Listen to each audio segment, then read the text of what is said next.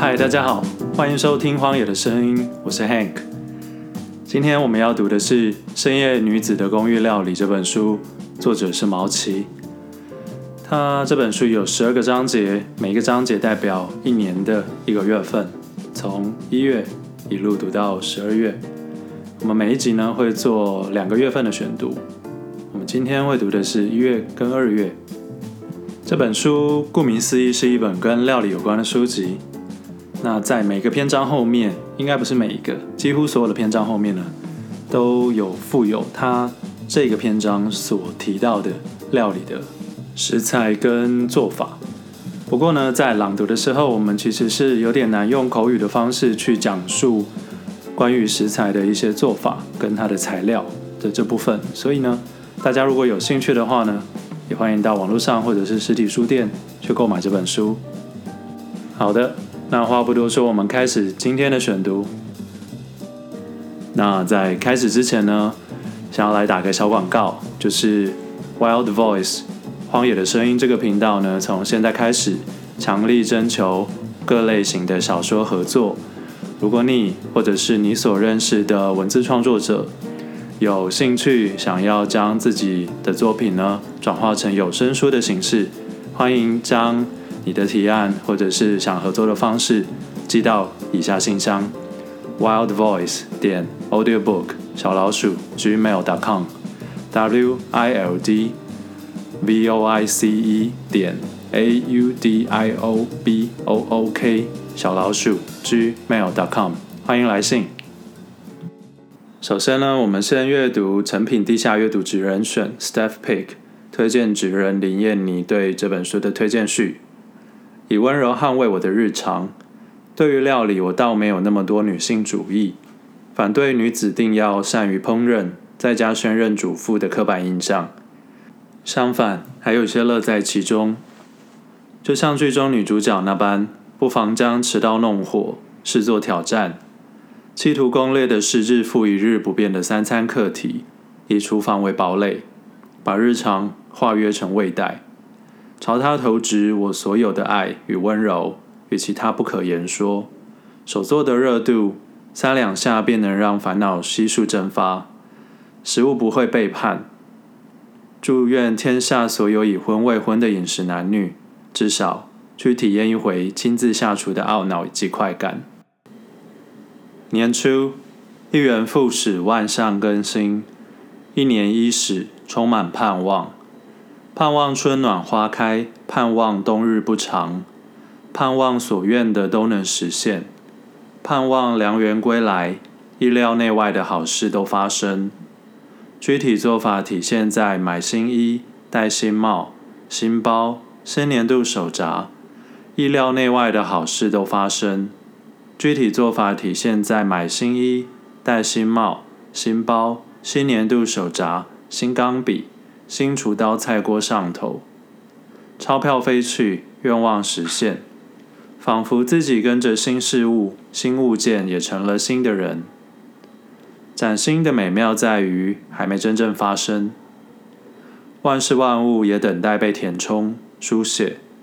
站在新年开端，踩在回忆的终点，自己想到自己不少，想到身边亲人朋友也有一些。你好吗？你准备好怎么挥霍今年大把的时光了吗？一个新年，两个疑问，三个心愿，和更多没那么有信心的肯定。可是我们仍愿意相信，因此双手握拳，低声跟自己说：“准备好了哟，新的一年请多多指教，我会好好的。”写下文字，做出好吃的饭菜，关心我的家人朋友。累积经验与生活，成为更好、更强壮、美丽的人。越大越能笃定地这么跟自己说，越来越能相信和了解自己的可能性，迎接年度。这本书是关于一位很晚才出社会的女子，在刚北上工作的前两年，以吃食写下的笔记，用料理跟自己、跟人们说说话。也让主食成为生活中转换心情的小仪式，分隔工作与生活，不过她可能有点女巫的天分，所以从个人出发的生活仪式，慢慢变成可以为人言的话语与实践，还经历了几场公开的主食实验活动，让更多的人品尝到料理的可能性。一点一点收束公开以及私下的心情与烹煮，成就了这本书。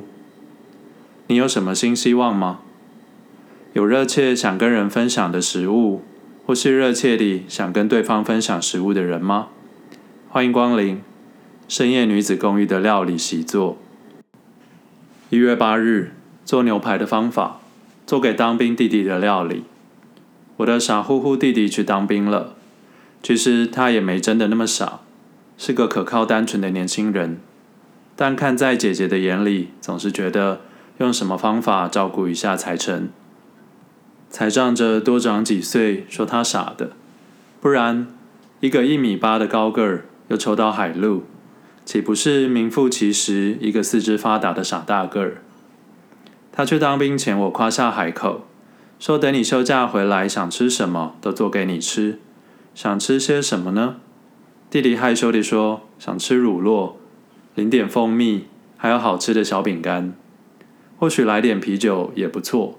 这有什么问题？”姐姐一口答应，一边纳闷。什么时候国军走这种翘小指吃点心的风格了？不多想，时间到了，见招拆招。到了恳亲放假的日子，果不其然，弟弟把卤肉等需要先细品味的食物抛之脑后，开了一瓶啤酒，说他最想吃的其实是新鲜的蔬菜。军中伙食因为是大锅菜，最低标准首要煮熟，再求入味。更能品尝到新鲜蔬菜的脆甜，有很大的差距。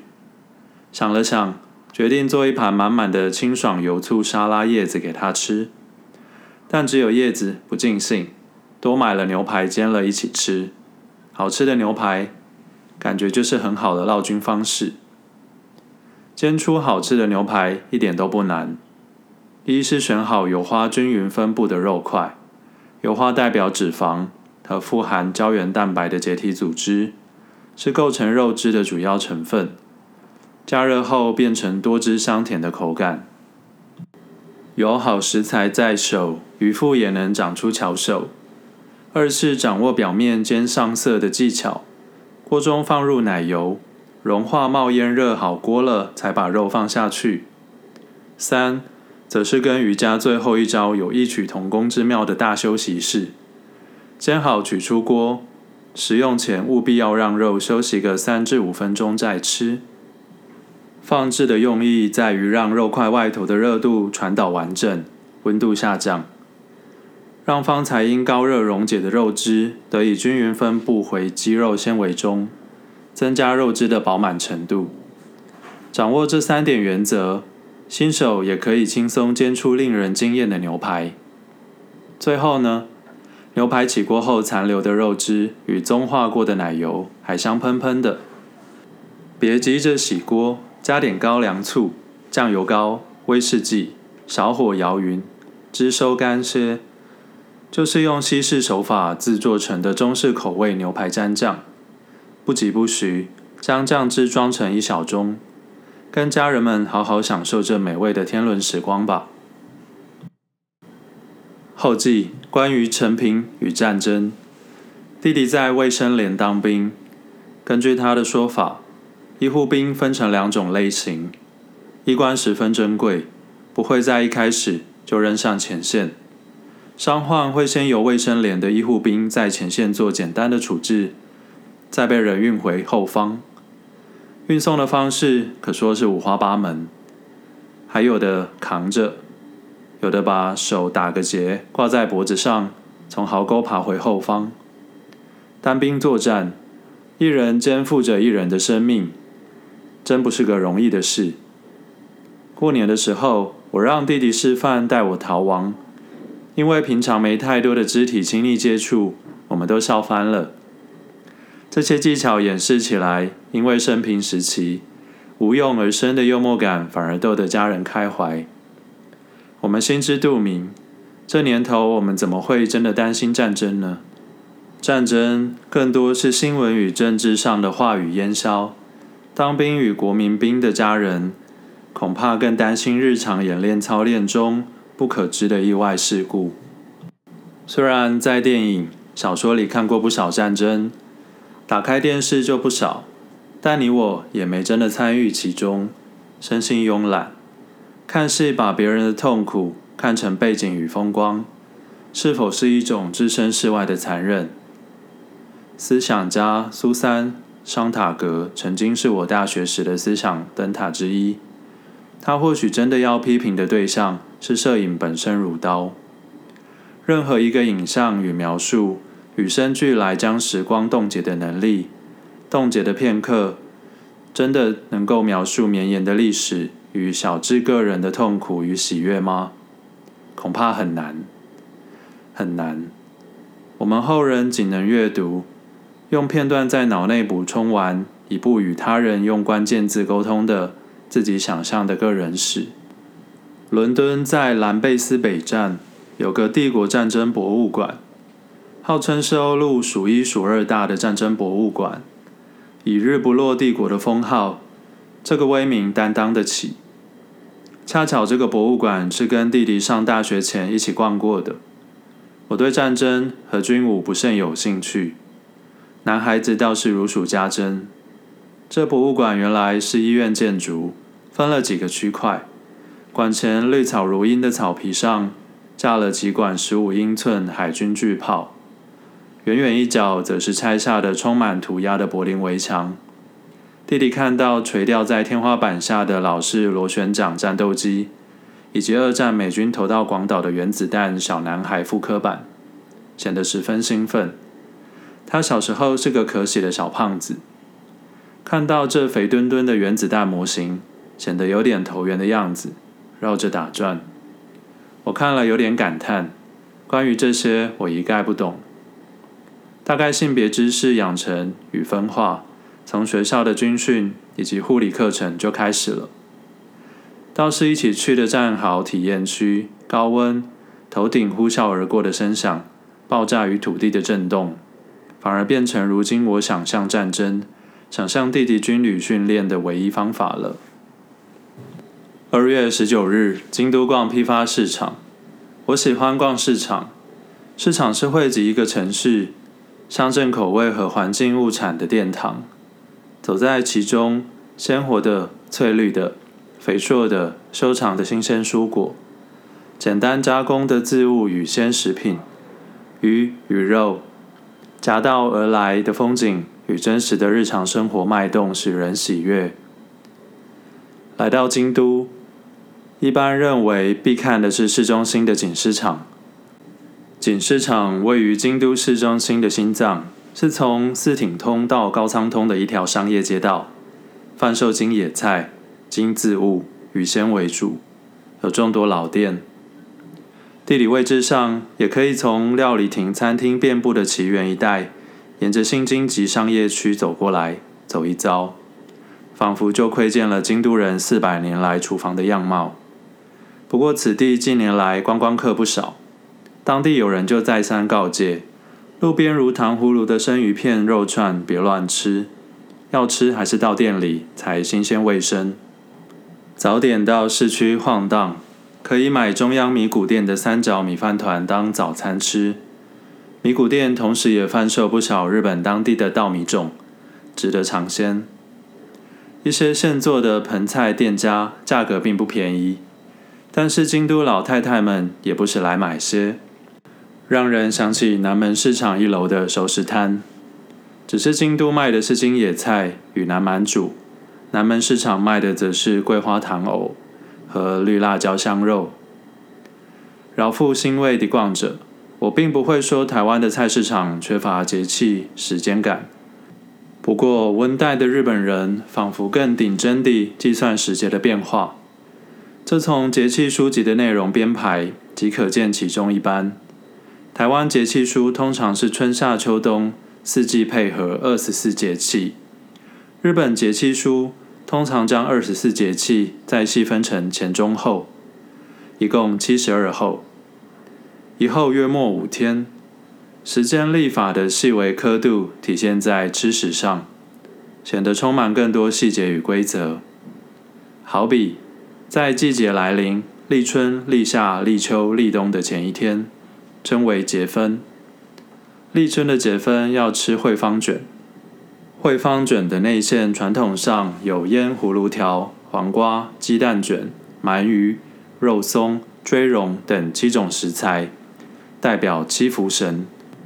人们拿着这一大条海苔卷，朝着当年度的吉利方位大口吃掉，不能停止。就有招福驱邪的效果。年假拜访京都市场的时机，除了贩售相关食材，就连附近便利商店也贩售这惠方卷。无奈观光客胃口有限，看人吃的有趣，那么一大条让人无法消受，自己就舍弃了。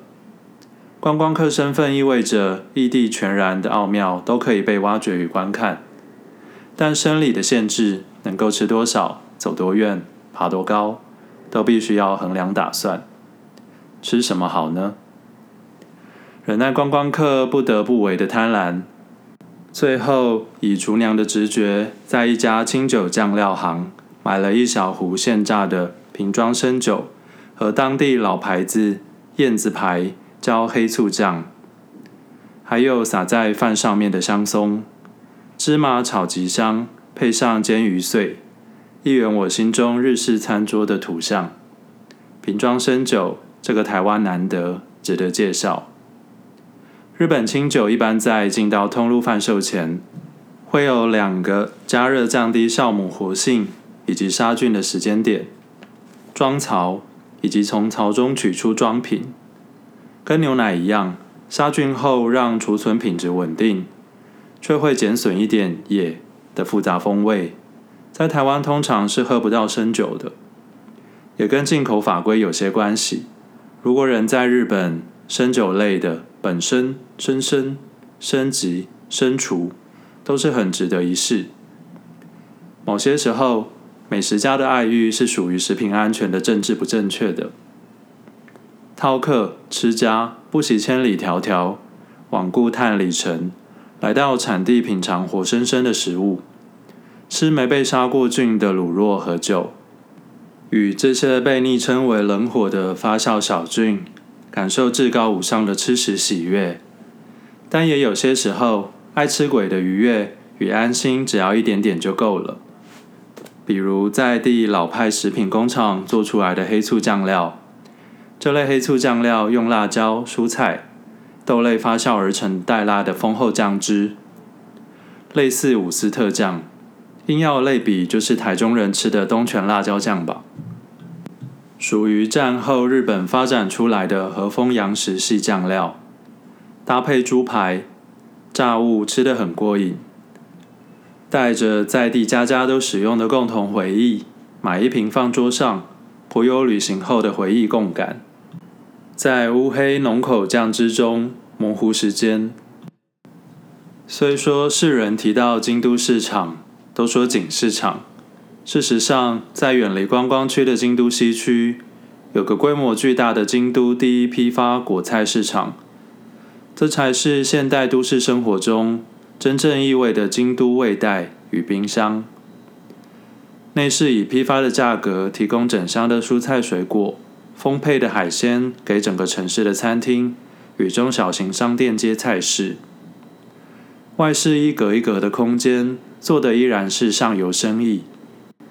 各式昆布一页页收得上美术社指价的日式干货店，专卖各地产自之糖盐淀粉的中央砂糖店，日式便当盒店，怀石料理用的餐具批发商店，锅具与瓦斯炉店，除了批发市场的电动台车来往穿梭。各家商店一派娴静，为京都人服务，少见观光客。细细地看，这里的店家看来亲切得多，但主动招呼的少。亲切是因为不需要日日应付观光客，多了份日常感，甚至感到好奇何方来人。不主动招呼，原因则太明显。我们看来就非室内商店买家，不需要额外费心。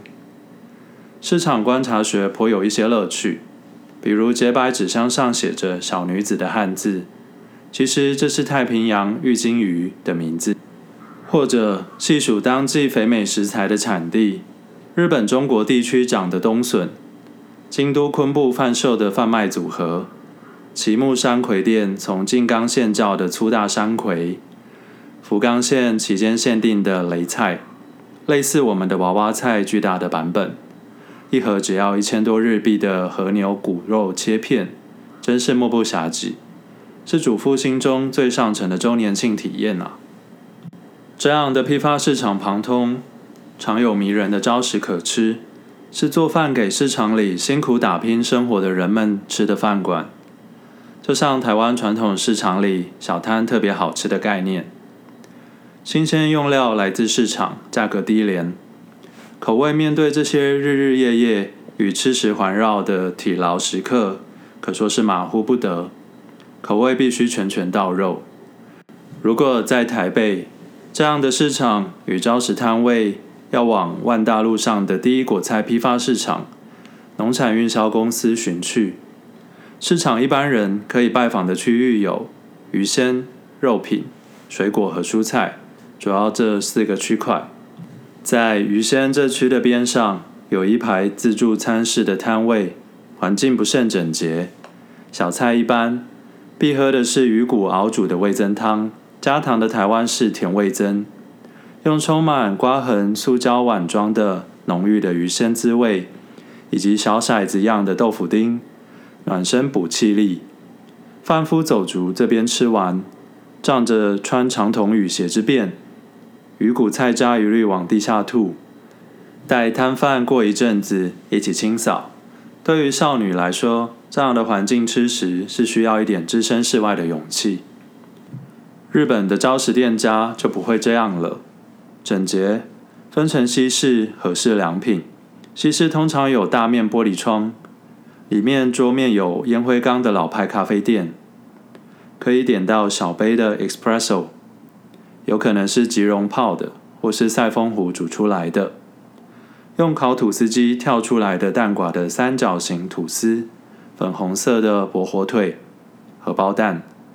老派咖啡店的店主通常是年长的阿姨，头发垫得蓬蓬的，稍微伛柔的腰背，亲手为客人端上茶饮。和式又细分成两种：家庭食堂类型的，拉面食堂类型的。家庭食堂式的哟，可好吃了，是我菜市场食堂中的最爱。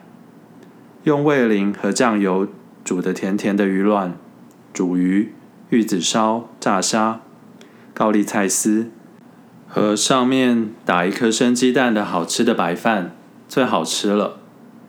住附近的老先生、老太太也会散步过来吃早餐，配食堂当日的报纸以及电视。拉面食堂就是吃浓厚的拉面，有时候也附上叉烧肉饭。重咸的口味让男子汉们都吃得十分满足。当然，这样的店家几乎都是男性们的吃食场域。基于形象管理的考量，女孩子建议还是别单身去吃比较好。下回逛完市场，不妨鼓起勇气，拉开木门，掀起布帘。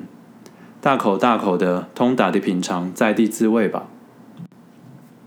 后记老派时光，我是台中人，有两间台中的老派咖啡店是我常去的，一间是台中女中后门中校国小旁的中飞行，另一间是市政府附近的老树咖啡。两间基本上都在台中老区的中区。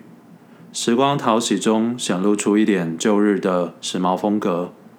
中飞航历史很久，卖咖啡豆原料起家，擅长虹吸式煮法。老树咖啡在一片如今有点萧条的旧城区的街角，店口一间盎然的大榕树，店家恰如其分地盛放岁月。椅子是很上道的，打了铜钉的崩布面。老派带苦味的咖啡，客人多老客人，年轻人是少数。在里面消磨时间，总觉得金黄色的时光走得缓一拍，恬静舒适。